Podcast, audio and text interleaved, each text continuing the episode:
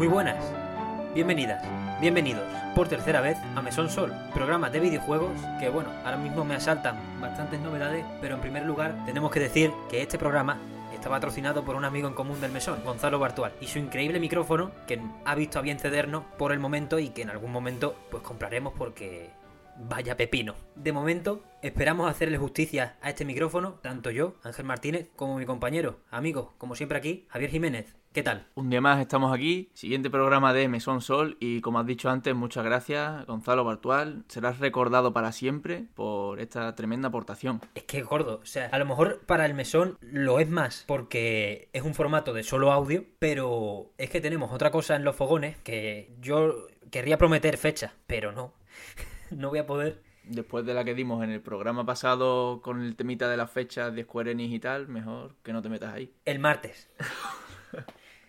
El martes os quiero a todos y a todas atentos al primer contenido exclusivo de YouTube que va a tener este pequeño medio. De momento, no vamos a dar más detalles y vamos a partir ya con el programa. Estamos de semana buena, estamos de semana de Macedonia de noticias, estamos de semana polifacética, mucha cosita, mucho... Hay películas, de videojuegos, hay de todo, pero lo más importante es que hay un evento presencial de videojuegos, Nature is Healing, la PAX East, la de Boston, ha empezado ya una de las grandes ferias de videojuegos de Estados Unidos y del mundo, al final. Y hay un par de anuncios, eh, los cuales vamos a pasar de manera rápida porque hay una cosa que quizá nos interesa más, más relacionada con la feria en físico. La noticia principal es que Gearbox ha tenido un par de anuncios. El primero, que va a haber un nuevo Tales of Borderlands, como este último de Tina Chiquitina que ha habido, que muchos dudamos en recepción ha sido muy positiva y por ello Gearbox no solo ha anunciado otra entrega, al final son spin-offs de la serie Borderlands, para englobarlos de alguna manera, pero no están relacionados entre sí necesariamente, y para ello han anunciado que compran también el estudio que les ayudó a hacerlo. Un estudio que aunque no se ha conocido, pues cuenta con más de 220 trabajadores, que para ponerlo en escala es prácticamente el mismo número de trabajadores que tiene Platinum. Así que eso, la peñita de Lost Boys Interactive pasa a formar parte de los estudios internos de Gearbox, que por su parte, pertenece ya a los estudios internos de Embracer Group, el gran grupo europeo que se dedica a pasar con la chequera año tras año. Hasta ahí el apartado Gearbox, pero la PAX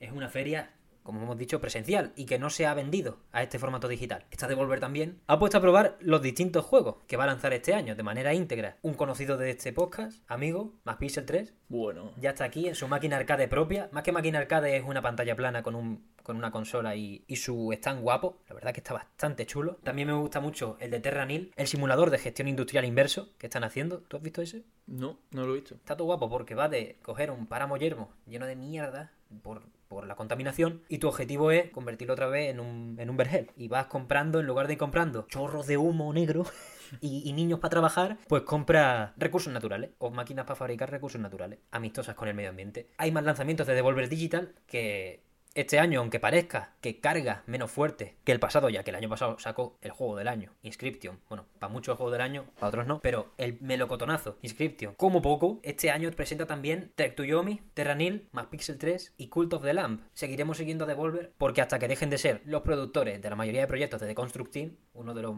bueno, mi estudio español favorito, hay que estar al tanto de que otras cosas ven sus bastante bien calibrados, ojo, en cuanto a talento se refiere. Que por cierto no es lo único que ha hecho Devolver, ¿no? No es lo único que. no es la única cosita que tenemos que decir de, de Devolver. Ha habido ahí algo también con el siguiente tema de, de esta sección. ¿Tú me dirás? Pues algo que tiene que ver con Sonic, puede ser. A ver, Sonic Origins se, metió, se ha metido en ese pantano. Sonic Origins, el nuevo recopilatorio, podemos decir que es nuevo, aunque recopile los mismos juegos de siempre. A ver, sí, llámalo nuevo porque lo van a sacar a 40 cucas, ¿no? Si no fuera nuevo. vale, vale, vale. Pues ahí está. Sonic Origins recopila, si me lo puedes decir tú, eran 1, 2 y 3. 1, 2 y 3. Y CD. Y CD, exactamente. Bueno, 3 and Knuckles. 3 and. Que no, o sea, bueno, 3 and Knuckles, ¿verdad? Supongo que por el tema de los niveles extras, porque Claro. una de las cosas que, que tiene de nuevo es que puedes jugar con Sonic, Tails y con Knuckles en cualquiera de los, de los cuatro juegos, que eso supongo que no, antes no se podía, porque bueno, en el 1 solo podía ser Sonic, en el 2 Sonic y Tails solo, en fin, aquí los tienes a los tres para, para los cuatro juegos, pero vamos, ahí está la cosa. Trabajo ligero, ¿no?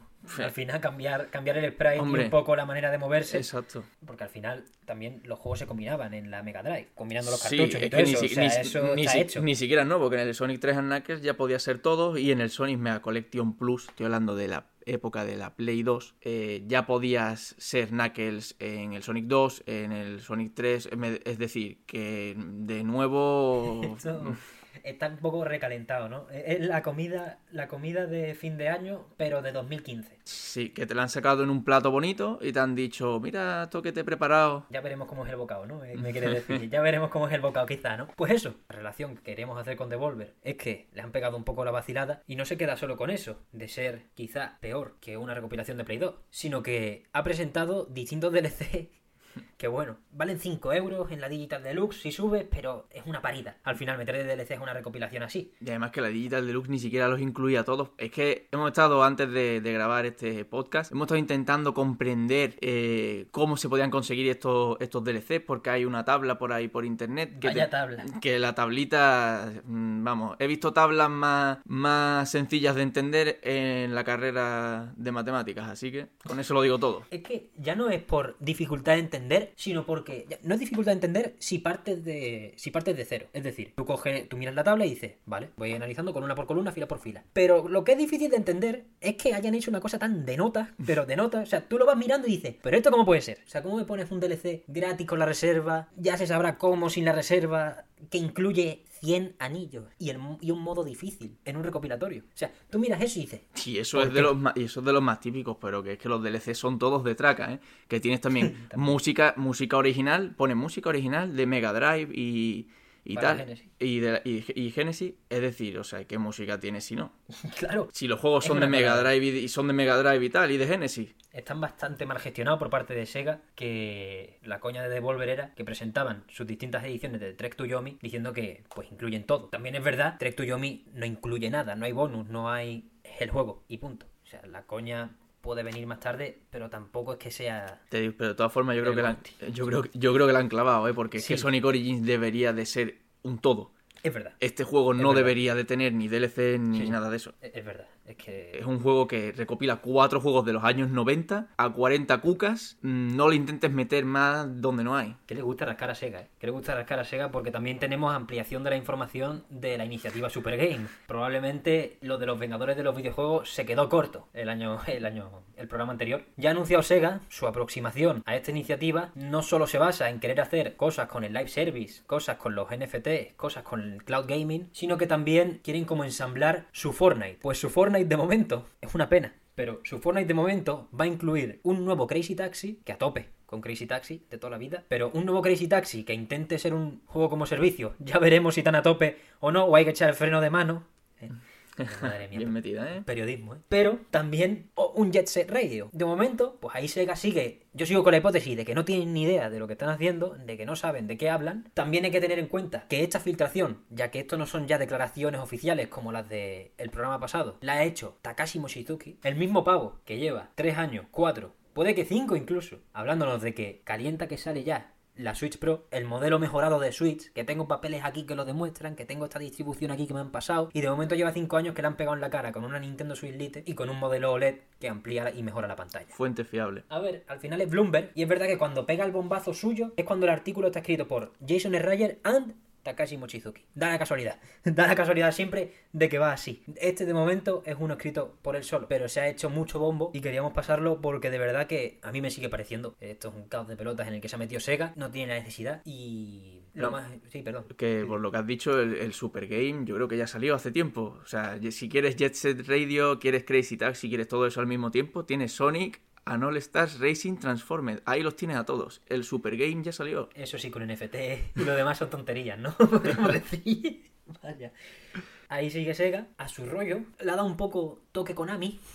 Por desgracia, de re- querer recopilar de repente reversiones y de, y de prometernos el oro, cuando en realidad están investigando pues cómo sabrarnos un poquito más. Y ya está.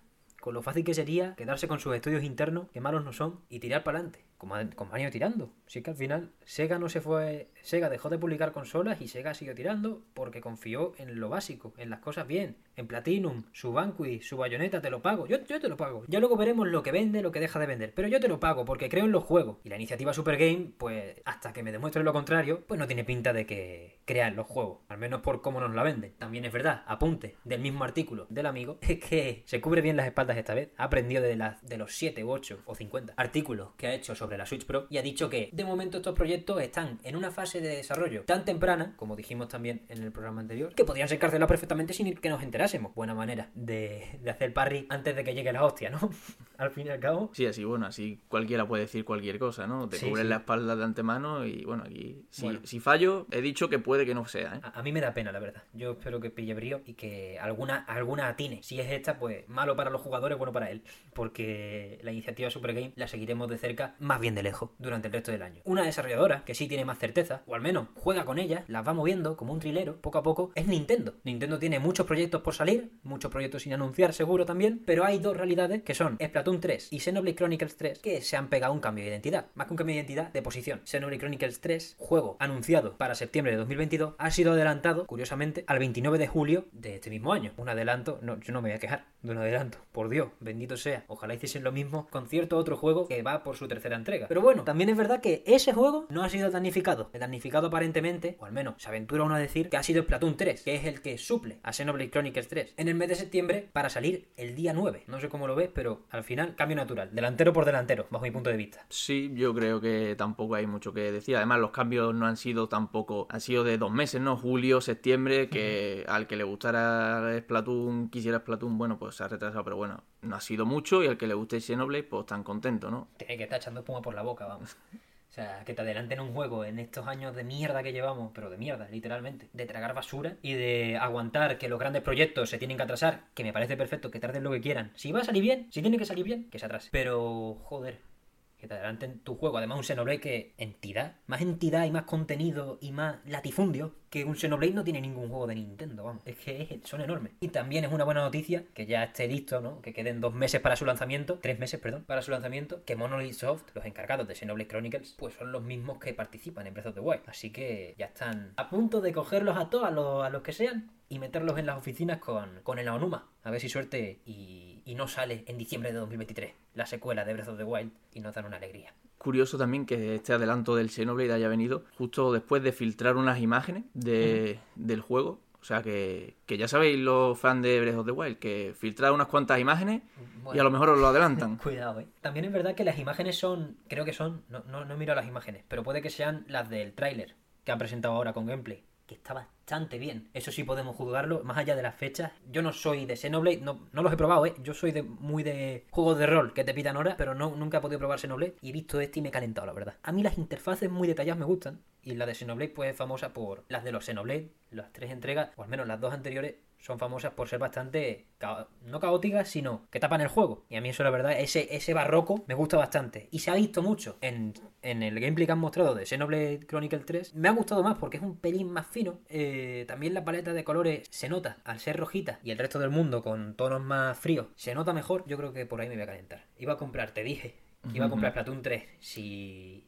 Si Bayonetta 3 iba a tomar por saco, Eso no tenía futuro. Así que, como me lo han atrasado, a lo mejor ese Xenoblade se viene. Mucha ilusión. El que sea fan del RPG de corte japonés o de... Y te vas a tirar al 3 del tirón. Sí, sí, porque son historias distintas. En el uno está el, el Shulk. Shulk. Eh, El que conozco, porque está en Smash. en el siguiente, a lo- yo supongo que repetirán algunos personajes de distintas entregas. Sí, pero está el Rex de protagonista y pasa un tiempo. Y el propio director de. Bueno, esto quizás es lo que se dice siempre. Pero el propio director de Xenoblade Chronicles 3, cuando se anunció, dijo que esta quizás es la entrega que mejor le viene a- al que venga de nueva. Y aunque vaya a seguir siendo interesante para los fans de toda la vida. Esto quizás se dice siempre, pero me fío. Me fío de un estudio como Monolith que al final no ha fallado. Cuidado, en 5 años de Switch te ha colaborado en Breath of the Wild bastante, de manera muy significativa, para que lo diga Nintendo con tanta entereza. Eh, Te has sacado el Xenoblade 1 más 2. te ha sacado el Xenoblade Definitive Edition, el Xenoblade Chronicles 2 antes, el mismo año que Breath of the Wild, y ahora te, se saca de la manga porque no se sabía, pues este pelotazo, que esperemos que sea. Por otro lado, Splatoon 3 ha enseñado muchas cosas, no, no con el anuncio de la fecha, ha- pero ha enseñado muchas cosas, tiene pintaza, la verdad, al que le guste, tiene que esperar dos meses, y como migaja, como cosita, pues ya tiene la portada del juego, que la pueden consultar en cualquier espacio en el que se pueda reservar la entrega en físico o en la eShop. Está bastante guapa la, la portada, la verdad, a mí el arte de Splatoon, esa gente tiene toque. Y tanto, uno, tanto unos como otros se intersecan en agosto con la salida de Bayonetta 3. Hombre, al que le guste un RPG abierto con contenido a chorro, Hombre. pues no le va a gustar Bayonetta 3. Pero a mí sí. Y al que le guste un Por eso- shooter de calamares y dibujitos, pues a lo mejor le gusta Bayonetta 3. Sí, yo creo que sí te puede gustar. O sea, creo que sí beben más de esa extravagancia de, del videojuego, de decir, oye, mi estilo, mi estilo hasta que me muera. Creo que sí, pero este, pero aún así son variados porque son juegos muy distintos, por supuesto. Pero por eso yo no dejo de dudar que Bayonetta 3 caiga ahí en ese, en ese agosto pícaro. 28 de agosto es mi cumpleaños, quizá, quizá. Puede caer porque no es como si no es como si se solapan, no es como si Breath of the Wild hubiese estado para este año, por ejemplo, ¿sabes? Y se solapase con Xenoblade. Ahí hay tema. Ahí dice, mira, voy a echar el Xenoblade para diciembre, como el año de la Switch, el primer año de Switch, y todos ganamos al final. Pero aquí hay, hay variedad y ya sabemos que Bayonetta pues va a vender tres unidades, ¿no? La mía y la de dos personas más. Así que sacaron en agosto, daño, daño hace, daño no hace. Pido perdón por la propaganda. Pasamos a otro tema. Bueno, otro juego, otro juego que se, que se ha retrasado unas cuantas veces, Bueno, Y- retrasado no. No tenía fecha, ¿no? pero no voy por ahí. No voy Ah, por ahí, te crees que voy por ahí, pero no voy por ahí. Bueno, vale, vale, vale. Otro juego que se retrasó unas cuantas veces, pero que ya salió el 5 de abril de este año, es el Lego Star Wars de Skywalker Saga. Ese sí ha tenido retrasos, ¿eh? Ese se ha retrasado dos añitos solo. La Virgen, ¿dos años? Iba a salir para abril de 2020, lo retrasaron, no, que era abril de 2021, ay no, que es abril de 2022. Bueno, no está mal. No, oye, mira, que, que se retrase todo lo que se tenga que retrasar y más visto el panorama. Si algunas noticias que, que han salido son ciertas en cuanto a las condiciones de trabajo y ese tipo de cosas de las que nos gustaría no tener que hablar, No, pues que son ciertas. Es que lo que me jode es que son ciertas. pero que lo retrasen todo lo que lo tengan que retrasar y, y la verdad que ha salido, vamos, es decir que lo he comprado, ¿eh? Lo he comprado y lo traeré, lo traeré pues dentro de poco, nada más que lo termine. No voy a buen ritmo porque lo primero, lo primero que dijimos en este podcast hay que, con, hay que congeniar las cosas con una vida universitaria de mierda, pero lo traeré, lo traeré y más ahora que viene la feria, más tiempo tendré. Hombre, yo tengo ganas de escucharte, tengo ganas de escucharte acerca de la Skywalker Saga, porque a mí este juego, por las noticias que han ido saliendo, me produce cero simpatía, ya, ya no poca, cero. Entonces, verlo por otro ojo, pues me va a venir bien, ya no para jugarlo, probablemente no me lo compre. Eh, por eso, ¿eh? no por criticar la calidad del juego, a mí los Lego te los fumas y ya está. Pero cuando salen esas, esas noticias de cómo es la cultura en el estudio, de cómo se sabe que se ha prolongado muchísimo en el tiempo, que lleva siendo así años y años, y no han querido arreglarlo, y luego para esta Skywalker Saga han cambiado muchos aspectos de la manera de trabajar, que han complicado aún más las cosas si cabe, pues bueno, suerte a la peñita de TT Games, porque ahora se les viene un descanso, imagino, no tienen más cosas que hacer aparte de arreglar. Y espero que cobren el taco gordo, porque desde luego el juego vender ha vendido. Hace poco salió que en las primeras dos semanas ha vendido 3,2 millones de unidades, o sea que eso se puede llamar pelotazo. Sí, sí. Vamos, debe, debe ser no, es la entrega de Lego, de cualquier cosa, que más ha vendido, ¿no? El mejor estreno. Sí, sí, el- es el Lego el más ambicioso hasta la fecha, el que mejor ha vendido y, y probablemente sea el mejor. De Star Wars seguro, ¿no? Porque al final De Star- recopila todo. Claro, de Star Wars, de Star Wars seguro. Y pero luego también incluso con comparado con los otros, es verdad que los juegos de Lego pues son hay algo irregulares, hay algunos mejores, otros peores, pero Hay diferentes estilos también. Sí, pero- pero este ha sido, es verdad que también ha sido muy ambicioso, le han metido, con lo rígido que es la fórmula de, de Lego, pues le han metido muchos cambios, incluso la forma en la que se juega, la cámara, en fin, no voy a entrar ahí porque eso ya lo, lo hablaré más adelante porque ya he dicho que, que lo traeré, pero sí, le ha ido bien, es ambicioso y lo único, mm, podría llamarlo mancha, pero no, porque sería quitarle importancia al tema este de de las malas condiciones laborales, la explotación, que es que es tan común en el mundillo y que da rabia tener que estar cada dos por tres hablando de esto, pero es que no cambia la cosa. Tengo ganas de escucharte y de, y de que vayas disfrutando ahí. De los Legos y de los bloquecitos. Que al final, otra cosa no. Pero enfadar no pueden enfadar a nadie. El juego en sí. Otro juego que no puede enfadar a nadie, al menos bajo nuestro punto de vista, es eh, las tortugas. Lo voy a decir en, en inglés, ¿no? Entero. Porque Sí, porque si no va a quedar un poco... Ninja Turtles, Shredder's Revenge, el juego publicado por Dotemu o editado por Dotemu, hecho por Tribute Games, que llevaba en una nube de fechas que no, que no se llegaban a distinguir cuándo iba a caer, este tiene pinta de Navidad, este no se ha enseñado nada. Pura especulación, nada, nada real. Sí, sí, nos han dicho. Al final es por la falta de, de noticias, aunque publiquen contenido acerca de los personajes y lo que se va a jugar. Pues bueno, las dudas han acabado, las tortugas ninja se vienen en verano de 2022. Seguimos en esa nubecilla, pero verano. Vaya veranito. Hombre. Vaya veranito de lanzamientos va a haber. Normalmente no son buenos los veranos No, de lanzamiento. Por eso me sorprende que este ya tengo, o sea, que así que tengan el radar, pues en junio el DNF Duel, en julio el Xenoblade, en agosto Bayonetta, en septiembre Splatoon. Y por algún medio, por algún mes ahí en medio, las tortugas. Y vete a saber qué más salga por ahí. Es típico juego, te lo he comentado antes, que te anuncia Xbox en un, en un E3 de pega, en la conferencia que hagan, en el vídeo que hagan, y te dicen, che, ¿te ha gustado? Game Pass hoy, hijo. O, o día uno, a lo mejor no en el mismo día. A mí sí me, a mí sí me pega de, de mismo día, la verdad. Pero a lo mejor si te dicen solo día uno, no es hoy, pero día uno en Game Pass, tal, métele. Métele, dos puñetazos, tortugas ninja como el Street of Rage, que de, de hecho es el juego, es uno de los juegos que se va este mes. Ca- Uh. Cambio natural. En el Game Pass entra, se va el mejor beat'em up de los últimos 10 años, 5. Y los dos, bueno, del, el mejor y uno de los pocos. Y uno de los pocos. Un género que está, estaba prácticamente muerto. Y Dotemu parece que lo ha traído de vuelta. Sí, sí. Le, le está molando, y a nosotros también nos está molando bastante, que vuelva un poco esto del beat'em up a mí. Yo no, yo no juego muchos, no, lo- no los acabo de, de saber encadenar. Por ejemplo, si encadeno Metroidvania como un cerdo.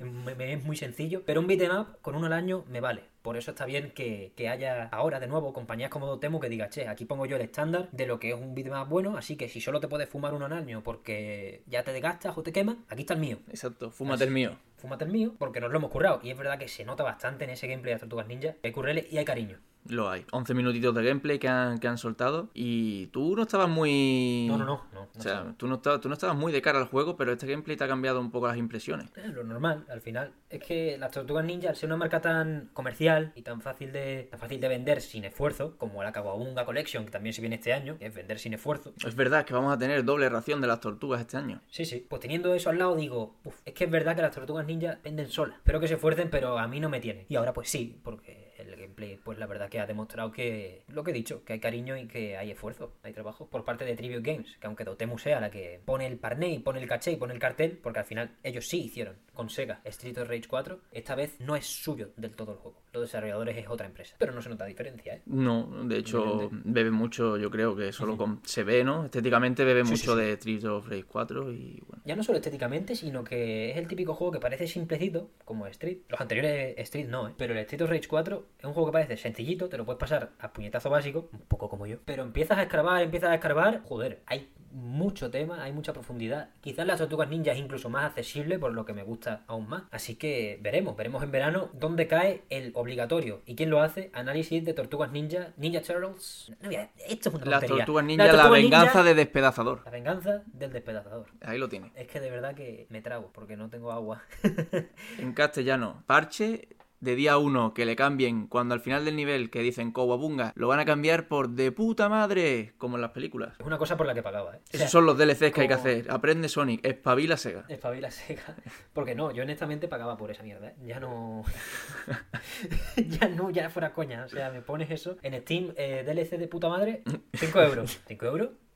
Del tirón, 5 euros. Lo que me encuentre, empiezo a escarbar por el sofá, moneda, y ahí tengo los 5 euros del DLC. No está nada mal, la verdad. Me gustaría ver más juegos del género, ¿eh? la verdad que el beat'em up Es verdad que es cierto, no los encadenaría, no es un juego, no es un género que yo, pues como los de lucha, ¿no? Que me fascina, me puedo jugar, pues, en el mismo día, puedo jugar al Street Fighter, al Grand Blue, al Injustice o al Guilty Gear. Y es verdad que yo no sería capaz de jugarme pues dos o tres beats más seguidos, pero me gustan, me gustan bastante. Sí. Te fumas uno rapidito y te quedas tan a gusto. Y bueno, aprovecho ahora que tenemos un poquito de voz, que eso yo sé que desde Capcom nos escuchan mucho. Capcom Sí. espabila, un Final Fight para cuándo? Ya, ya viene, ya viene. Tú, tú tranquilo, que ya viene.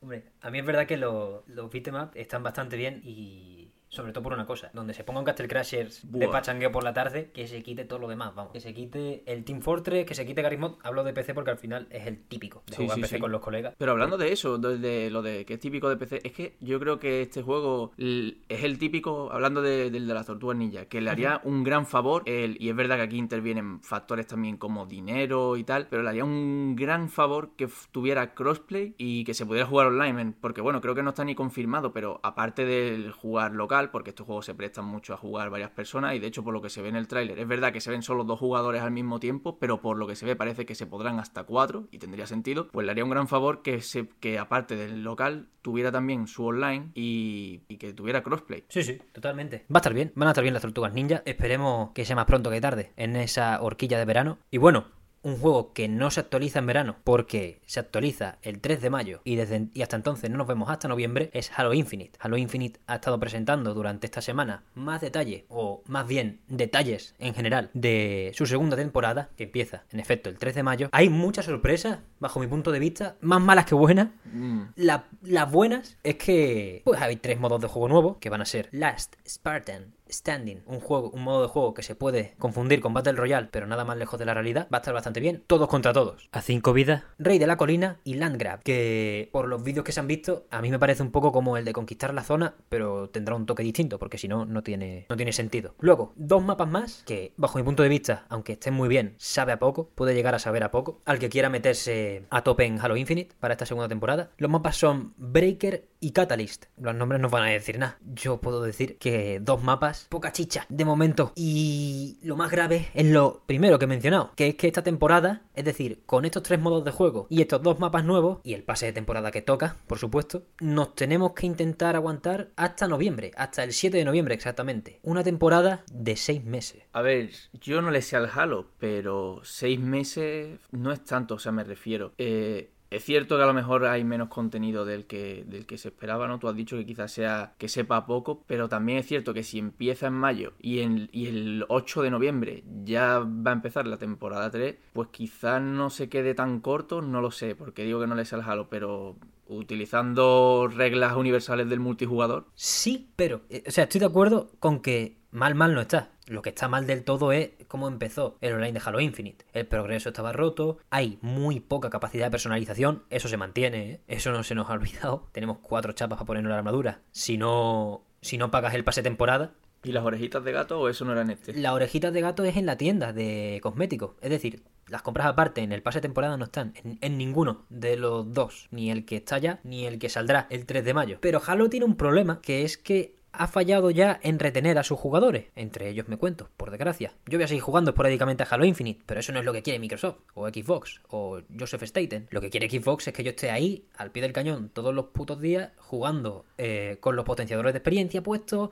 hasta arriba de entusiasmo Sí, sí, sí. y, y jugando en bucle. Y claro, tras una primera temporada de corte más bien pobre, por todos los ajustes que han tenido que hacer, por la falta de eventos, pues que te digan primero que la temporada va a durar seis meses, cuando dijeron o cuando se preveía. Yo creo que lo llegaron a decir, que la primera temporada duraba tanto porque era de... porque empezaba un mes antes que Halo. ¿Te acuerdas que fue una beta?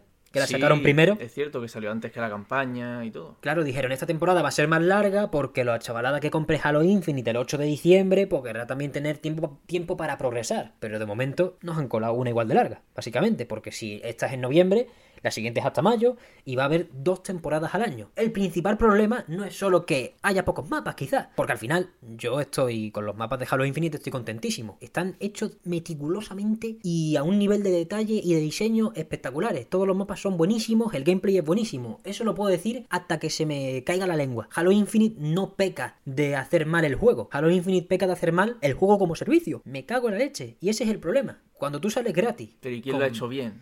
¿Quién le ha Fortnite, sabido al juego como Fortnite. servicio? Fortnite, copia el Fortnite. ¿Tú crees? ¿Tú crees que de cosméticos. Halo cop- copia el Fortnite? No. O sea, en plan... Eh, pero en el modelo de sí, negocio. no, pero eso sí, pero lo que quiero decir que tú crees que debería de copiar eso. No exactamente, no metas a Spider-Man en Halo, pero Pero si son la mejor parte. los conceptos los conceptos generales. En Fortnite, cosméticos por un tubo. En Fortnite, si completas el pase de batalla, te lo pagas gratis el siguiente. En Fortnite, todo el día dando por culo con Sí, que sí. hay mogollón de cosas que hacer. Exactamente. Y mogollón de personalización, porque al final lo que tú haces es decorar muñecos. Y en Halo Infinite es muy difícil decorar muñecos. Me cago en la leche. Es más difícil que en Halo Reach, por Mm. Y- ejemplo. Y también sí que da la sensación de que estás más cerca, de Fortnite, estás más cerca de Marvel Avengers, ¿no? De, mira, aquí está el mapa de ruta, si son dos, tal cual, vamos a meter esto, y bueno, que nos vemos en noviembre. Es un tema. Es un tema la comunicación que también suele llevar Microsoft en el resto de en el resto de departamentos. En Halo Infinite no quiero pensar que han dado la causa por perdida, porque de verdad que no lo no debería serlo, porque es tan buen multijugador. Si fuese un modo incluido que no se pudiese descargar aparte en un juego de 60 euros e incluyese lo que tiene delito que no esté todavía, el modo forja y el cooperativo en la campaña, no habría que discutir nada, bajo mi punto de vista. Pero tú te has querido aventurar a sacarlo gratis, sacarlo aparte, poner pases de temporada, quitar, no, no poner la forja y el cooperativo porque no llegas, porque Halo Infinite ha llegado con la lengua afuera y a sobrevivir en el medio, no a revolucionarlo, cosa de la que hablaremos próximamente. Y es un tema que, habiéndote planteado ese modelo de negocio, pues lo hayas gestionado tan mal desde el minuto uno. Porque el problema es que lo has gestionado mal desde el minuto uno. La única decisión buena quizá de Halo Infinite en cuanto a lo que se refiere al modelo de negocio, repito, jugablemente es la, la epilepsia absoluta, es brutal. La única decisión buena es que salió gratis, salir gratis. Eso es el, el, el único mandamiento del juego como servicio bien hecho que ha cumplido.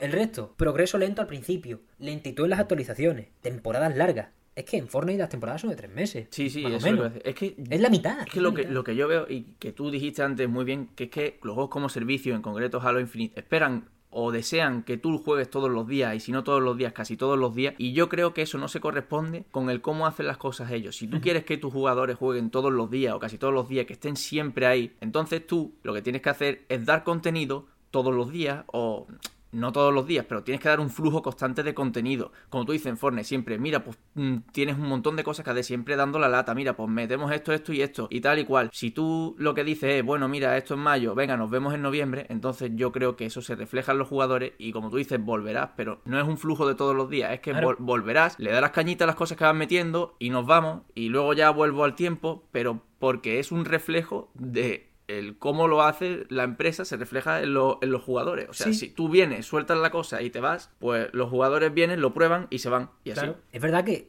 yo no, a mí no me enfada no poder jugar a Halo Infinite todos los días. Es más, es lo que haría, de todos modos, porque no soy un jugador de juegos como servicio. Pero analizándolo a nivel de industria, de la comunidad y de lo que quería generar Halo Infinite, lo que quería generar como fenómeno, ya que la campaña, pues ya hablaremos de ella, que no está mal, ¿eh? que lo he dicho como si estuviese mal. Pero quiero decir que es un juego con cortes, con parches, porque ha tenido un desarrollo duro. Entonces, el, lo que como han conseguido descifrar ese gameplay bueno y lo han metido en el online, que es lo más fácil de hacer, dices tú, coño, aquí tienes para hacer un fenómeno que te cagas, porque primero tienes Halo, que a la gente se le olvida, que tienen, quiero decir, Halo es, sé, ¿cómo decirlo? Había muchas Es- ganas cuando salió petó. Es, es megatón. No, claro, si cuando llegó al- salió- casi al millón de Cuando jugadores salió en el Steam. juego petó, o sea, o sea, Halo, o sea, arrastra gente y ganas había, ¿eh? Eso seguro. Sí, sí, ganas había y pasó, no sé si lo pasó o, llegó- o, rozó el millón de jugadores en Steam. Creo que ahora me estoy colando y me estoy confundiendo con Elden Ring. Pero fue un fenómeno, fue un fenómeno durante dos semanas. Cuando de repente ves que juegas una partida y se te llena un 10% de la barra del nivel de, de progreso del pase de batalla, dices, joder, a lo mejor no estoy para esto.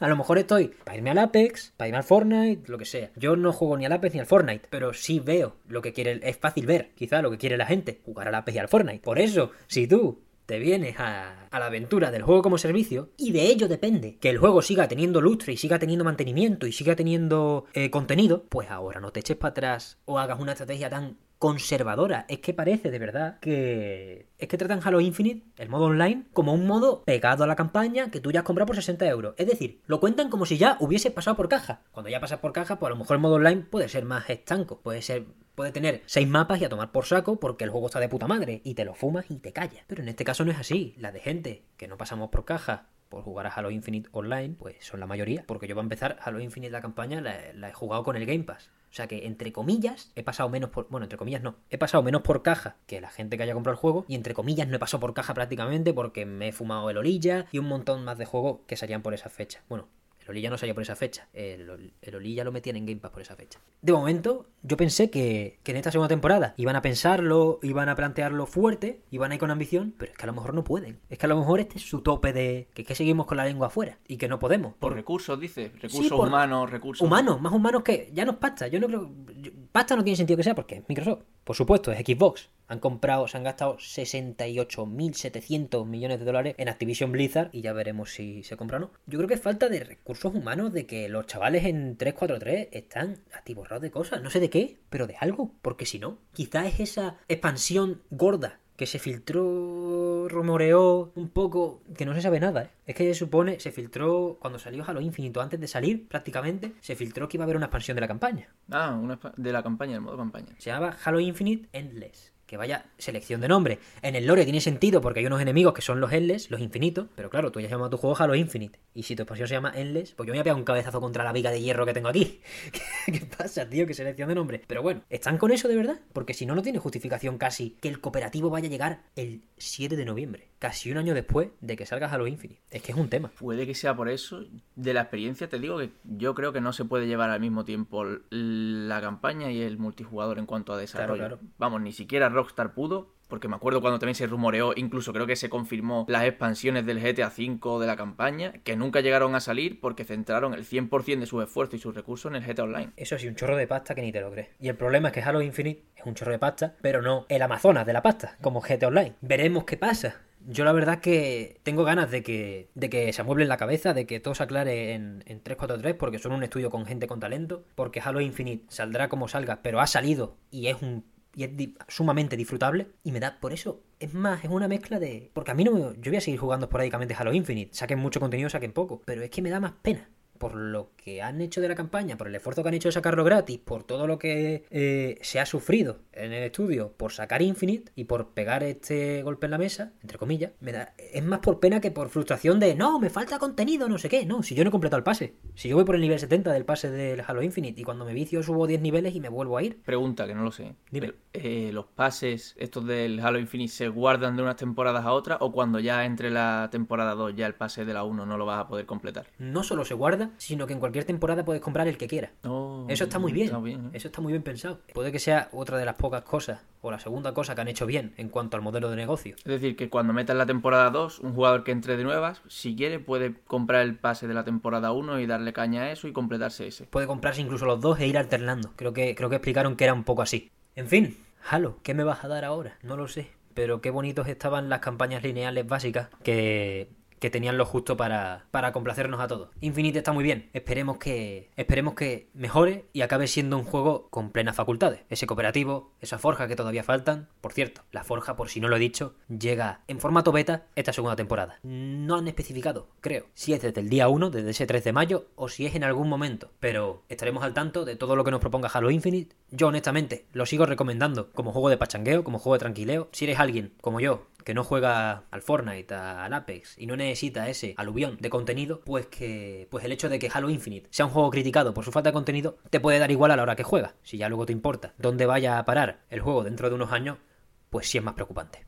Bueno, ahora normalmente tenemos preparado un juego para, para analizar, a veces dos, a veces uno. Hoy, profe, no hemos hecho la tarea. Pero hay una bala En la recámara. hay una bala en la recámara que, que podemos usar. Y me complace, a la vez que me pone un poco nervioso, hablaros hoy, 23 de abril de 2022, las 2 y media de la tarde, de Sol Cresta. No dije si. No, no sé si dije en el primer programa que yo no iba a hablar de Sol Cresta. Sí dije que su precio. Sí dije el disclaimer, importante, importantísimo, de que este juego está a 50 putos pavazos. Es prohibitivo, es de mamón sacar Sol Cresta a 50 pavos. Es lanzarlo a los leones de una manera vergonzosa. Es como Y coetáneo a Elden Ring, Horizon y todas ya- esas cosas. Ya eso te olvidas, Hito, porque dices, mira, Sol Cresta, Sí, verán. público, Exacto. el público de Horizon Sí, sí, y del. Elden Ring, el público de Horizon y del Elden Ring, el de Sol. Cresta no acaba de ser. Pero ahora te preguntas tú, oyente, y me pregunto yo, desde que me compré el juego de salida, ¿cuál es el público de Sol Cresta? ¿Es el público de la gente de nave? ¿Es el público de la gente de acción? Porque al final Platinum es archiconocida por su increíble talento en ese género. ¿O no tiene público y es una parida que no va de nada y, y se ha tirado al abismo y veremos dónde acaba Platinum? Pues esa no es. Pues a priori parece esa, pero no es. Me alegro de que esa no es. Primero, partimos de que esa no es. Para todo el que dudase. A mí me da pena no poder restregarle por toda la cara a la gente que dudaba de Sol Cresta que es un puto juegazo. Porque está a 50 pavos. Y porque es duro de, de ver que sea el lanzamiento más fructífero de Platinum este año, teniendo en cuenta que el otro juego es Babylon's Fall. No estamos para hablar. No. La peña de Platinum no estamos para hablar. Pero como hoy eh, nos falta eso, sí, está- sí estamos para hablar. Pero hay que sacar pecho hoy, hay que sacar pecho. Un poquito hay que sacar de pecho, porque Sol Cresta, eh, al final de. Al final del día, cuando tú estás jugando ese juego, está firmado por Hideki Kamiya. Está firmado por Hideki Kamiya. Y no como supervisor, como en Astral, Astral Chain, que no tengo ningún problema con Astral Chain, pero quiero decir, no lo hizo él, es de, es de Taura. No como, bueno, estoy aquí de soslayo. No, no, no. Firmado por Hideki Kamiya, director. Junto al director de gameplay, claro, Takanori Sato. Pero es un juego firmado por Kamiya, el padre de Devil May Cry. El director, Algún día, algún día hablaré de Devil May Cry. el director de Resident Evil 2, si no me falla la memoria. Sí. El creador de Beautiful Joe, el creador de Okami, Bayonetta, de Wonderful 101. Estamos soltando galones, ¿eh? Y la decir- gente que escuche esto y, y no sepa hasta qué punto estos son galones, que le eche un ojito. Es que, honestamente, más que hablar de Sol Cresta hoy, también quiero reivindicar la figura de Hideki Kamiya. No sé si hace falta reivindicarla. A mí me parece un poco que sí, porque se nos olvida, tío, Devil May Cry. Ya no por lo que es el juego, sino por lo que marca el juego. El género de acción, tío, el hack and slash, lo que supone. Empezó en Resident Evil con Shinji Mikami, otro, otro que tal baila, otro puto genio. Que por cierto, para los que quieran saber un poquito más de, del bueno de Shinji y, y su periplo con Resident Evil, hay una, hay un documental en el canal de Bokeh Studio, el estudio de Keiichiro Toyama, Silent Hill, Gravity Rush, Gravity Rush 2, otro que no está mal, verdad que yo lo pongo un poquito por debajo, pero otro que vaya, otro que saca otro que saca el pincel y no para. Pues hay un documental en su en su canal de su estudio, Bokeh Game Studio, con Shinji Mikami tomándose una cerveza, charlando de pachangueo. Ojalá yo, ¿no? Se podría decir. Bueno, un poco nosotros, ¿no? Aquí con cerveza no, pero agua, te- agua solemos tener. Ahora no. Em, pero eso, es un juego firmado por uno de los directores más ilustres de la historia de los videojuegos. Es verdad que Platinum y Hideki Kamiya tienen sus juegos que fallan, pero dime tú, dime tú qué director no tiene estudios que fallan. Yo creo que quedarse con lo negativo siempre eh, analizando figuras y grandes directores también pasa con Nomura mucho. Yo no soy el más de Final Fantasy. Y si fuese de Final Fantasy sería más por Sakaguchi. Pero a los grandes directores y a las grandes figuras también no, no solo entrar en, la, en individualizarlo, en personificar un proyecto. Por supuesto que hay piezas importantísimas. Platinum pierde este fuelle que, que tenía porque ha perdido a gente como Ikumi Nakamura, una figura importantísima en Bayonetta y en Platinum. Hay personalidades importantísimas y yo lo que quiero destacar es las personalidades, no los directores solo. Las personalidades son importantes en un videojuego, son sumamente importantes. Tú puedes tener gente que sepa programar, tú puedes tener gente que modele 3D como, como Arc System, pero La identidad la dan ellos. el genio, efectivamente, la identidad, el genio, la persona, la, directora, el director que esté ahí y ponga, también se aplica a Hennig, por ejemplo, que hoy le han dado, o sea, esta semana le han dado otro más, en su otro juego más, en su estudio nuevo, Skydance, eh, le han dado un juego de Star Wars, probablemente sea el de el de Visceral que tenía hecho, pero es importante las personalidades. Jade Raymond también en Sony, el estudio Haven, empezó apadrinado por Sony, se le dio pasta para su proyecto. Jade Raymond, por cierto, no lo he dicho, Assassin's Creed, ¿eh? Los primeros. Los Poquísima buenos. broma. Los buenos. Poquísima broma con Jade Raymond. Pepino de señora. Pues esta doña se fue de Ubisoft, basada, eh, abrió su estudio y Sony le dijo, oye, ¿tú qué vas a hacer? Porque tú eres buena. Mira, toma, tanto 100 pesetas. Estuve gestionándote. Y lo está haciendo tan bien, o lo estaba haciendo tan bien, y lo sigue haciendo, que Sony ha acabado comprando el estudio. Porque las identidades importan. Y no podemos dejar de valorarlas porque nos estamos quedando sin ellas. Aviso navegante. Amy Hennig tiene años. Camilla tiene años. Mikami también. Jade Raymond es más joven, pero no es nueva. No quedan personalidades en los videojuegos. No queda ese.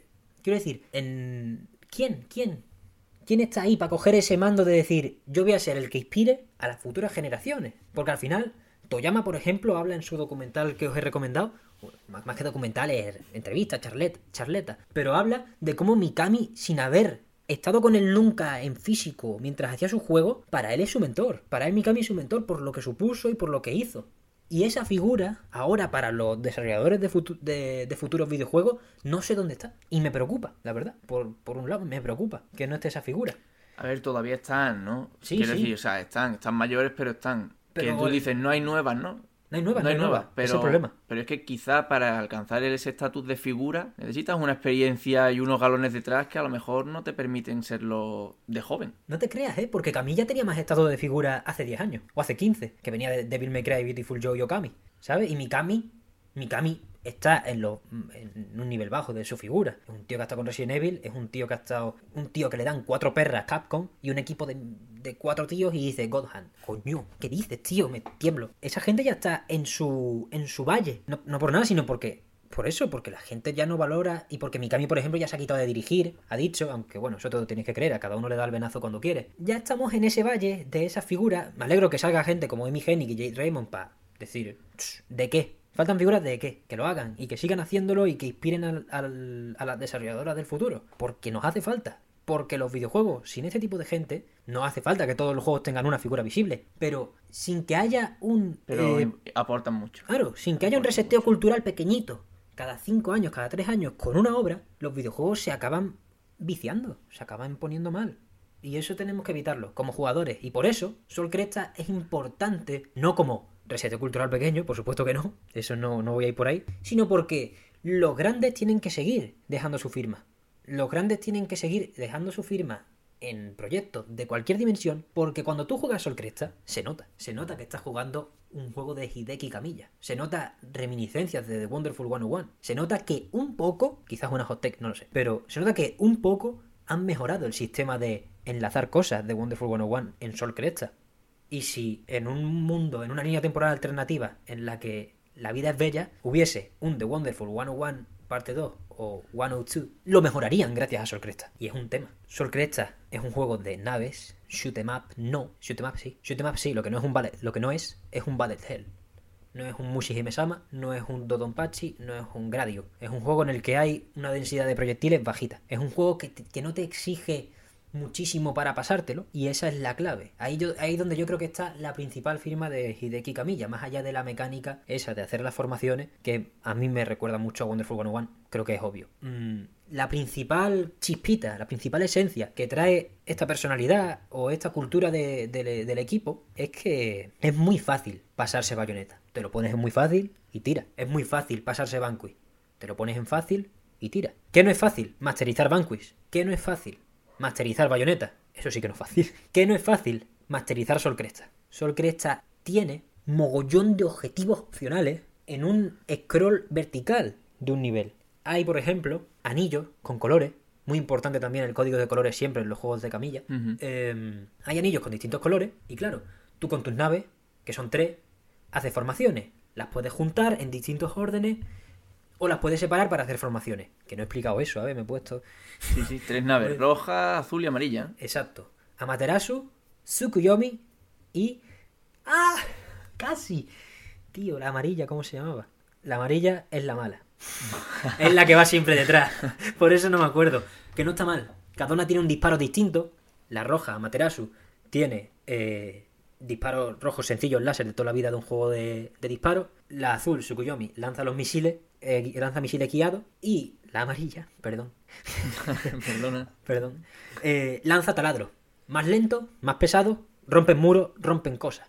Muy importante saber combinar tanto las formaciones que tienen disparos propios y los distintos disparos que te presta, tanto cargados como simples, las tres naves, para acabar satisfaciendo tus sentidos, porque esto va de satisfacer los sentidos, completando los objetivos opcionales que te propone Sol Cresta. Vuelvo a los anillos de colores. Anillos de colores, obviamente, rojo, azul y amarillo. Si los pasas encabezando con la nave que corresponde, 2000 puntos. Si lo pasas con la nave que no es, 100. Toque de atención. ¿Qué ha pasado ahí? Ya empieza y ya dice, uy, ¿este anillo qué? Y ya no va de pasarse el juego. Ya va de, voy a pasar ese puto anillo con la nave roja. O con la nave roja por delante. Voy a pasar ese anillo con la azul. Voy a alternar rápido. Hay un nivel que tiene un zigzag de anillos amarillos y rojos que tienes que estar cambiando como si fuese un cubo de Rubik. Madre de Dios.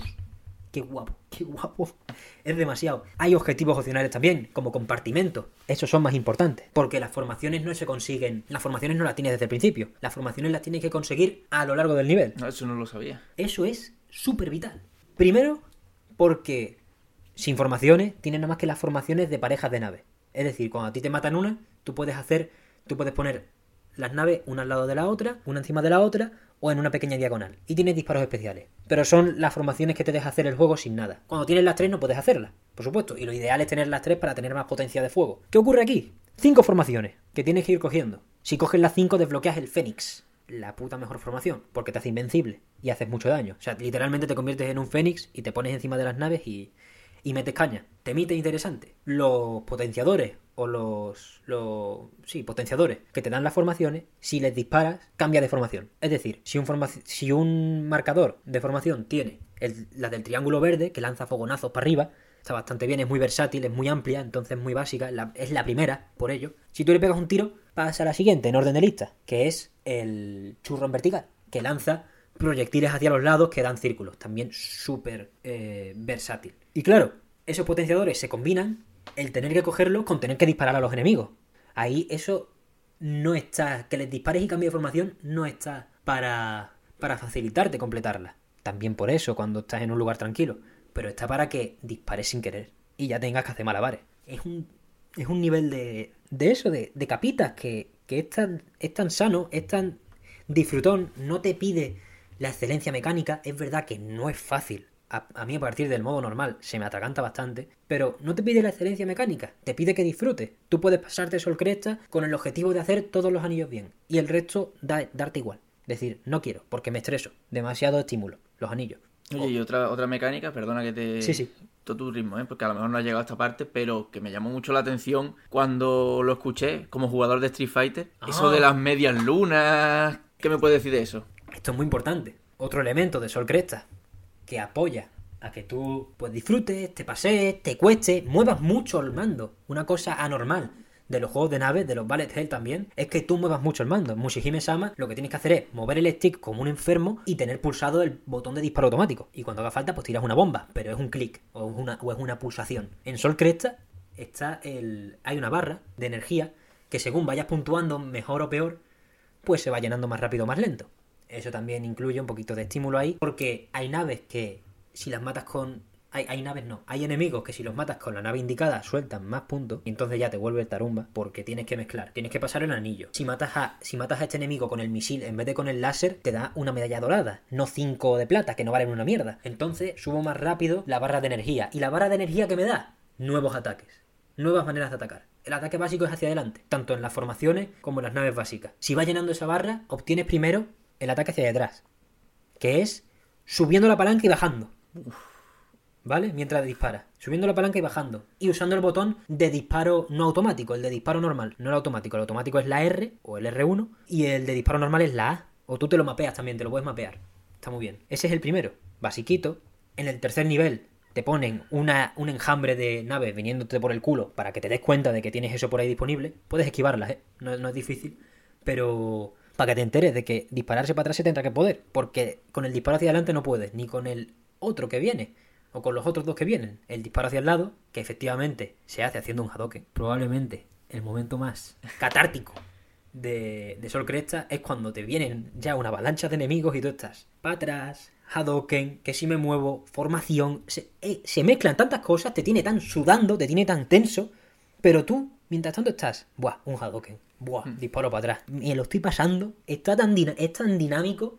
es- Pero esas cositas No que también tiene, que también tiene Bayonetta y Sí, que sí, también sí, tiene Devil May Cry, que al final es un juego de naves, pero tiene elementos de hack and slash y cositas, cositas. Eso es lo guapo.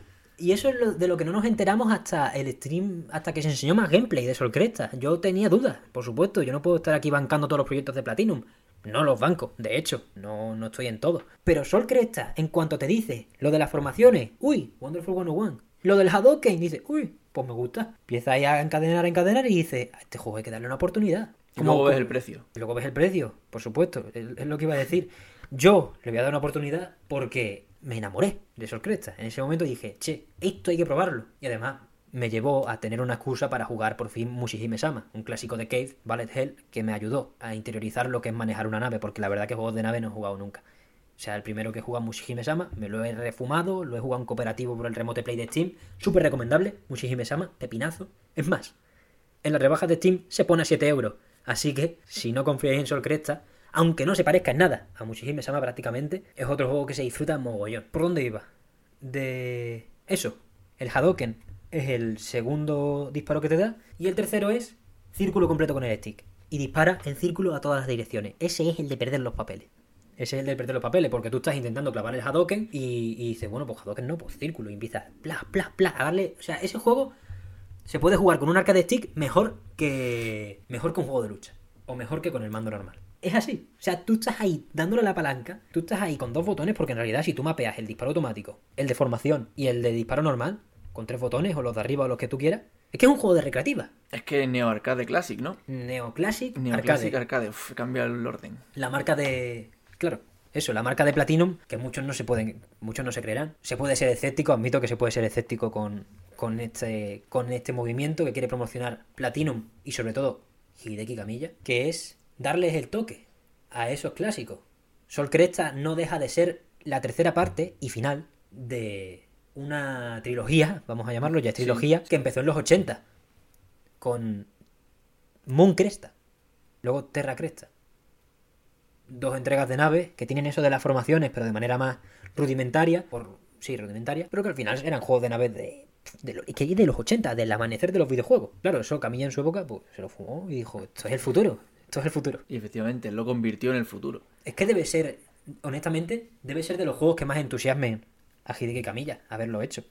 Porque, coño, es como si. Es como. Hombre, Camilla no se disfraza de astronauta por cualquier juego.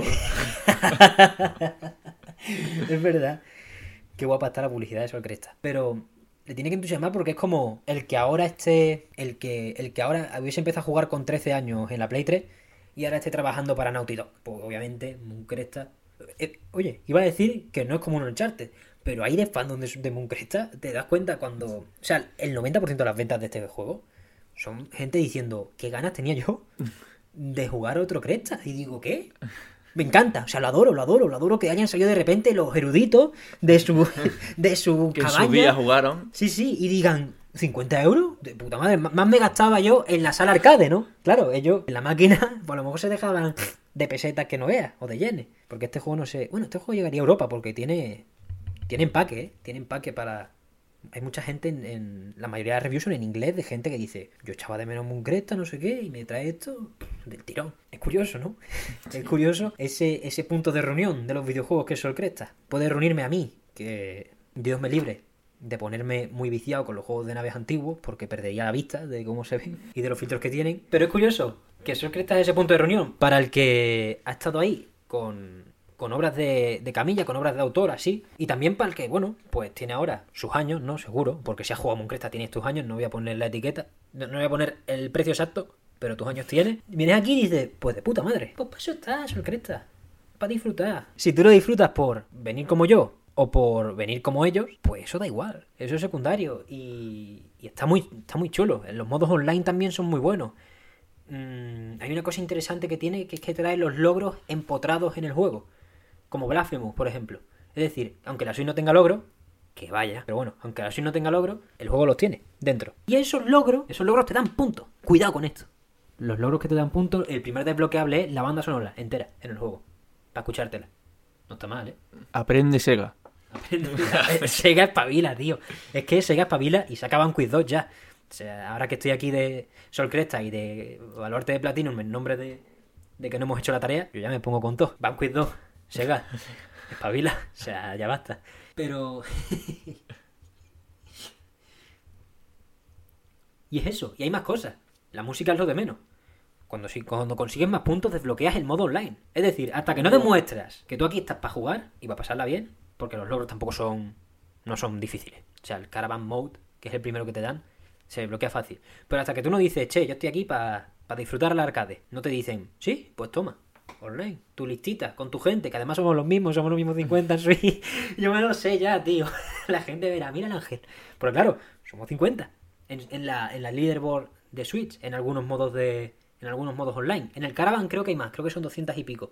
Pero hay otro después que es el de hacer tu máxima puntuación hasta que te muera, a través de todas las vidas, es decir, como, bueno, como el modo arcade, pero con, pero con ranking online. El modo caravan es, te doy 5 minutos para sacar la máxima puntuación posible, que está también bastante guay. Pero eso, somos los mismos, estamos ahí en el patio. Si no, nos podrían meter en el, en el, nos podrían meter en cualquier auditorio, eso está claro. Pero nos podrían meter en un bar grande. Nos podrían, somos una comunión. Los, los jugadores de Sol Cresta me gusta pensar que somos una, una comunión grande, una boda pequeña, y pod podríamos reunirnos ahí, o sea, perfectamente. Y es verdad que eso, yo, obviamente no puedes hablar con ninguno ni nada, pero es verdad que sientes eso de que a lo mejor a nosotros nos han privado porque llegamos tarde a las arcades, por nuestra edad.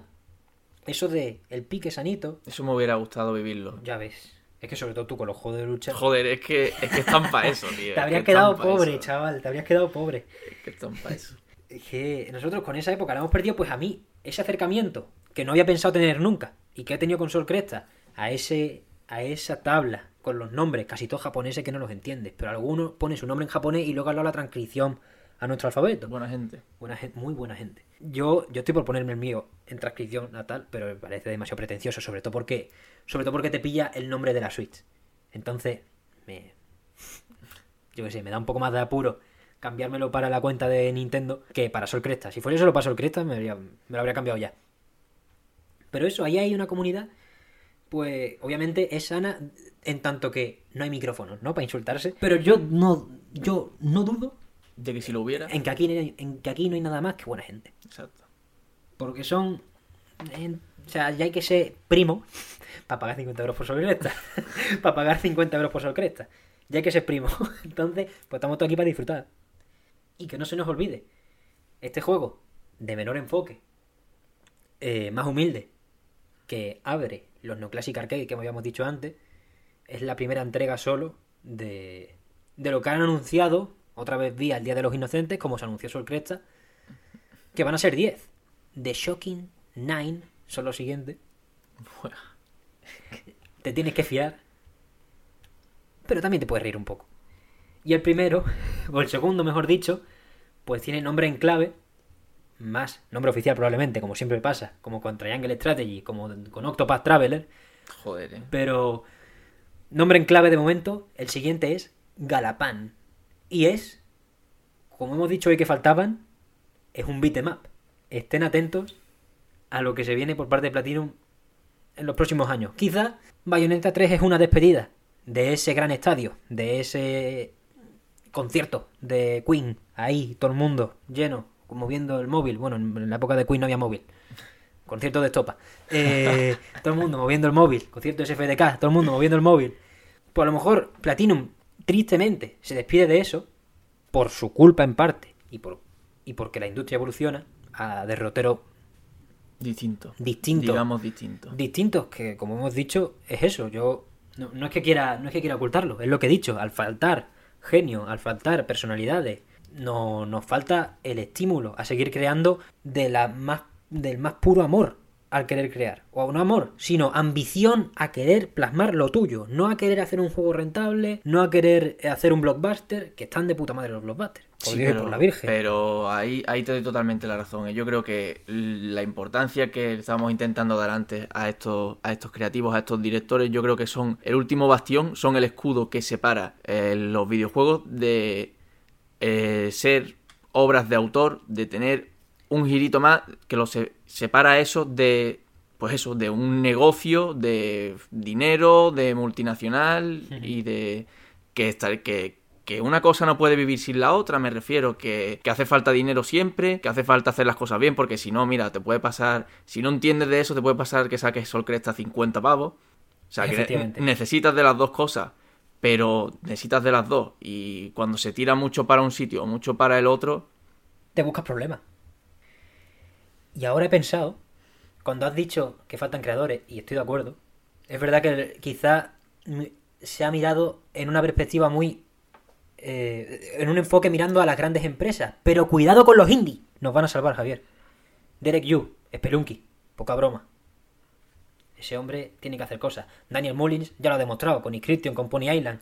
Esa gente está ahí para quemar, para hacer arder la llama del genio, la llama de la creatividad. Jordi de Paco en, con, con The Construct Team. Ahí están. Quiero que estén más. Quiero que tengan más pasta y menos responsabilidades. Que la- con la pasta viene la presión, ¿eh? También. Hay que tener en cuenta. Que Sol Cresta, gracias a ello, presión no tiene. Presión no tiene. O sea, Camilla no mira las ventas en todo el mes. Y si el Inaba, presidente, nuestro presidente, ha mirado el Excel, pues a lo mejor se preocupa. Pero que sepa que Nintendo va a pagar bien Bayonetta 3. O lo está pagando, seguro. Galapán cabe. Quizá 8 más no. Pero estamos aquí para disfrutar de esos, de esos grandes nombres. De los que están ya acabándose y que me van a hacer llorar cuando se acaben. Y de los que se vienen. Que no estarán en no estarán en guerrilla, no estarán en Ubisoft, porque se van, bien que hacen, pero están, están, van a estar, van a estar. No puedo, no puedo creer que vayan a dejar de estar, porque si creo que van a dejar de estar, creo que mueren los videojuegos. Necesitamos que Jade Raymond con Sony se pase de frenada en plan que saque el pepino, que todo el mundo flipe y que sea una firma brutal. con su, con su toque. Que Amy Hennig con Star Wars y con el proyecto de Marvel que ya tiene anunciado, no sé si, era- si dijeron concretamente Iron Man, creo que no. Mm, Pero no, me, no me suena nada en concreto, pero vamos, que ahí hay... Como sea un Iron Man, pierde, pierde la chaveta ya. Pero necesitamos que mi Geni ponga el sello y diga, Electronic Arts, me lo cancelaste, cerraste Visceral, tus muertos. Ahora pilla, ahora pilla. Ahora que te falta, ¿eh? que solo tienes el FIFA porque te has cargado todos tus estudios, te has cargado a DICE, y ahora tienes al pobre Vincent Pela, otro. Y te han quitado. Star Wars y te han quitado todos sí. tus privilegios. Ahora que te han quitado todo eso y tienes al pobre, la última personalidad que te queda, Vincent Pela, director de Star Wars Jedi Fallen Order, lo tienes ahí explotado con Battlefield, con Star Wars, con Titanfall, no sé qué. Ahora vienes y me pides que voy a sacar esto y voy a ponerme ahí, como gran directora, como gran guionista, como debe ser. Que Camilla se retire con Bayonetta 3 tranquilo. O con el décimo de los Shocking Nine. Que Mikami en Tango Gameworks se vaya un momento de vacaciones y haga Banquet 2 y luego se. y luego se vuelva a Tango. Que es propiedad de Microsoft, por cierto. Ojalá. micro- Phil.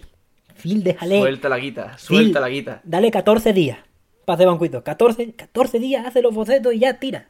Sí, ya está. Pero bueno, necesitamos de esa gente. Necesitamos que se motiven. Necesitamos de Daniel Murgins. Que el próximo juego que saque después de Inscription sea otra chalaura. Que perdamos la cabeza. Necesitamos que el proyecto que está ahora en Deconstructing grande eh, vaya bien para ellos. En cuanto a que no sea perder la vida haciendo el proyecto. Porque eso también desgasta la figura. Y, y para el público que guste, que, que den en el clavo, que tenga su firma. Al final, si tiene su firma, van a dar en el clavo. Pienso yo, honestamente. De Que- Cory Balrog también. de Cory Barlog, que está haciendo su siguiente juego que ya se ha quitado de God of War, ¿ves? Porque se ha quemado. El God of War ese, el de 2018, les dejó a todos catacroques, les dejó a todos Skeller, les dejó fatal. Ahí está el tío, tiene que hacer las cosas. Eh, Itsuno, también, esa gente. Los ayuda, Obi-Wan Kenobi. Eres mi última esperanza. No quiero, que no quiero que Halo Infinite, de la, que el prestigio de Halo Infinite dependa. O sea, que del prestigio. No, perdón. Ay, que me emociono. Que el prestigio de Halo Infinite dependa de cómo es como juego como servicio. Quiero que tenga la firma. En la siguiente entrega de Halo quiero que tenga la firma de quien sea. Que venga y ponga ahí su. su coraje, su todo. Que yo Kotaro le paguen ya de una puñetera vez Joder. un juego en condiciones. Que está el hombre sacando cartas. Que seguro que le está contentísimo. Porque es el toque. Y aunque, opinión personal, Voice of Cards, el toque, tenerlo no lo acaba de tener. Pero necesitamos que Yokotaro esté ahí. Que el Fumito Ueda, que está ahora en Epic haciendo una cosa, que le salga bien. Porque el hombre ya, bueno, empezó con Ico, ¿sabes? Bueno, empezó con Ico. Puso. Él, él hizo Ico hace un montón. Ya, ¿qué le queda a ese hombre por demostrar? Se podría ir si quiere. Que no quiere, ¿Y el que Shadow? siga. ¿Quién, quién? El Shadow of the Colossus. Claro, sí, Shadow de Colossus Ah. también. También es suyo. Miyazaki, todo, toda esta gente, toda, toda esta peña tiene que estar ahí. Porque de ellos dependen los si nos videojuegos. ponemos a decir nombres como nos hemos puesto ahora, a verlos los hay, ¿eh? Los hay, pero aún así estoy triste. Me da la impresión que en la industria falta. Antes había, no, no sé si antes había más. Por ejemplo, un ejemplo que ya, pues no. Yu, Yu Suzuki con Shenmue. Dicen que se pronuncia Shenmue. Eso ya me tengo que creer. Venga, Shenmue. Pues con Shenmue 3 se pegó el batacazo, el pobre hombre. Pero bueno. Pero bueno, directores como Yu Suzuki que aparecen en un momento y ponen. ¡Pum! Shenmue en tu cara. Igarashi, Castlevania. Symphony of the Night. Mamens. Symphony of the Night y el que me gusta más a mí, Aria of Sorrow. Eh, por si. Aunque eso es. Bueno, es post Symphony of the Night, pero creo que todavía está Igarashi, no me acuerdo. Pero sin Igarashi ese juego no existe. Aunque no lo dirigiese. Es lo importante. Que no falten figuras, que se retiren, que vayan saliendo. O sea, que se retiren, que vayan fallando también, porque a ver, si fallas y te estampas, pues no- yo tampoco te voy a tocar las palmas cuando saques una mierda. Eso es así. Babylon Fall ni lo toco. Kenji Saito, lo siento, hiciste Metal Gear Rising, dirigiste Metal Gear Rising, Luego, qué ganas le tengo. pero. Pero aquí no has acertado, no. Aquí te has estampado un nivel. Que poca broma. No, no creo que sea culpa suya incluso, tío. Ya. Yo creo que ahí precisamente ha sido el caso en el que ha predominado el empresario, el mercado, el dinero y ha predominado Square Enix diciendo esto tiene que ser como servicio, por cojones, esto tiene que ser así y se lo metes a alguien que no está acostumbrado a hacer las cosas así. Estoy de acuerdo. Pero al mismo tiempo el mamón aceptó la pasta y aceptó hacer el proyecto. No entiendo. El Bill Metal. Le falta. El Bill Metal. Tal- El, el- el auténtico Bill Metal. Es que no, no es otra cosa. Yo creo que Platinum, por ejemplo, un fallo de Platinum es que no aprieta, hace, hace cualquier juego, hace cualquier proyecto, no aprieta. O al menos últimamente no aprieta. Y debería apretar, debería decirle, che, Nier Automata, 6,7 millones de unidades, tío. O, ya, va, ya va por 7, ya va por 7 millones, creo. Pavo, coge al Yokotaro y vámonos. No me toque las narices con... ¿Qué va, qué va de platino en un juego como servicio? Aunque quisieran, aunque su intención sea de verdad hacer honestamente un juego como servicio, es que obviamente no saben. Yo creo que no saben. Yo creo que es algo que no les pega a ese estudio. Y yo creo que cada vez tengo más claro que muy poca gente sabe hacer un juego como servicio, ¿eh? porque Claramente. la mayoría acaban en el vertedero. Es que es eso, tampoco pueden sobrevivir todos. Es verdad que pueden sobrevivir más de los que pensamos. O sea, Destiny 2 con la tontería es una chaladura. Ya, Destiny 2 el nivel que tiene. Fortnite sigue, Apex sigue, que la gente pensaba que con tanto Battle Royale no iban a seguir, pero Player Unknown Battleground sigue. Ese es como servicio, no, no. Mm, Ese tiene sus cosméticos y sus cosas, pero es un sí. Battle Royale normal. Sí, es un Battle Royale normal, creo, porque Vale. además te lo tienes que eh, comprar y tal, ¿no? O sea que- 30, 30 pavos estaba. Bueno, no sé si ha bajado de precio. Pero ese fue el precio de salida de un Early Access que en su época fue polémico. Ya, ya hay Early Access como el de Baldur's Gate, que se anunció en la PAX, que va a salir la 1.0 en 2023. Y ese tiene contenido. Ese otro Xenoblade de la vida, la Virgen. Ese el Early nada más tiene ya. Tiene ya un churro de contenido que, que te que pierdes la chaveta. En fin. Como conclusión. Sol Cresta tiene esa firmita y por eso a nosotros nos puede gustar tanto. Por eso a ti también te puede gustar mucho. Mi recomendación es que jugártela, jugártela, puede que no sea sabio. Si quieres disfrutar de la firma de Hideki Kamiya o de cualquier otro gran director de los videojuegos, gran figura de los videojuegos, te recomiendo que vayas a sus obras más selectas, por supuesto. Yo te puedo hablar de que la firma sigue ahí, de que es muy disfrutable, pero Sol Cresta no es mejor que Devil May Cry. Pero esto es una obviedad. ¿Cuántos juegos hay mejores que Devil May Cry? Quiero decir, no hay que perder los papeles. Grande Sol Cresta por continuar esa, esa firma, por, por mantener vivo el sello del maestro en este caso. Si queréis saborearlo, o si ya lo habéis saboreado, pues seguid probando las grandes obras de, de los grandes directores, de las grandes personalidades. Pillad Assassin's Creed 1 y decir, la Jade Raymond es mi madre, porque sí, está que te caga. Y el 2, bueno, el 2 ni te el cuento. dos- El 2 ni hablamos, ¿no? El 2 ni te cuento. Coge los tres primeros Uncharted y dice, mira, a mi Genis le voy a hacer una estatua con los dientes. Y ya está. O... Y, y tira por ahí. Busquemos, busquemos. No, no olvidemos la grandeza del- de los genios. Porque al final son los que marcan en las artes. De toda la vida. Desde que el hombre... Es hombre. Desde que el ser humano dijo... "Eh", Y tiró un palo al suelo y se hizo un bujero. Y se hizo una raya en el polvo del suelo. Y dijo, hostia, pues me voy a poner a dibujar en el suelo. Desde entonces las figuras marcan el arte. Y ya está. No hemos hecho la tarea, pero quizás el programa más largo. Bueno, no, porque habrá que recortar Habrá que respiraciones y cosas, pero hemos llegado a la media de duración. Estoy bastante contento, la verdad. Y Pero- todavía no hemos guardado cositas para el de la semana que viene para no partir de cero, ¿eh? Sí, sí. Continente y contenido hay. Esperemos que la semana que viene también nos escuchéis. Esperemos que hayamos haber estado a la altura, porque a mí me puede satisfacer haber hecho esto. Pero al final lo que importa es un poco la nota que nos pongáis. Como, efectivamente, profe, no hemos hecho la tarea. Aquí tengo Sol Cresta. Aquí tengo Sol Cresta. Tú ya le puedes poner la nota que quieras. Pero un 5 son 6 créditos, así que por favor ayúdame. Gracias por escuchar el programa de hoy. Gracias por llegar hasta aquí. Nos podéis escuchar por YouTube, Acast. Aunque el otro día, ayer me metí y estaban los servidores abajo. Así que a lo mejor es mantenimiento durante el fin de semana. Ánimo, a- si alguien nos escuchaba por Acast. No tengo las estadísticas en la mano. De los otros medios sí. Spotify, gracias por escucharnos. Evox, gracias por escucharnos. Y como ya he mencionado, YouTube, gracias por escucharnos y por vernos, por mirar esa imagen de, del programa que dejamos ahí. No hay nada más que hablar, creo. ¿Tú quieres añadir algo? No, bastante satisfecho también. Pues muchísimas gracias por acudir hoy, Javier. Otra semana más, tercera. No está mal. Nada mal, ¿eh? Y nos vemos la que viene. O el martes. Porque recordad que prometío meterme por el culo bastante trabajo por vuestro disfrute. Y por el mío también. Porque esto al final uno se lo pasa bien. Muchas gracias por todo una vez más. Y nos vemos la semana que viene.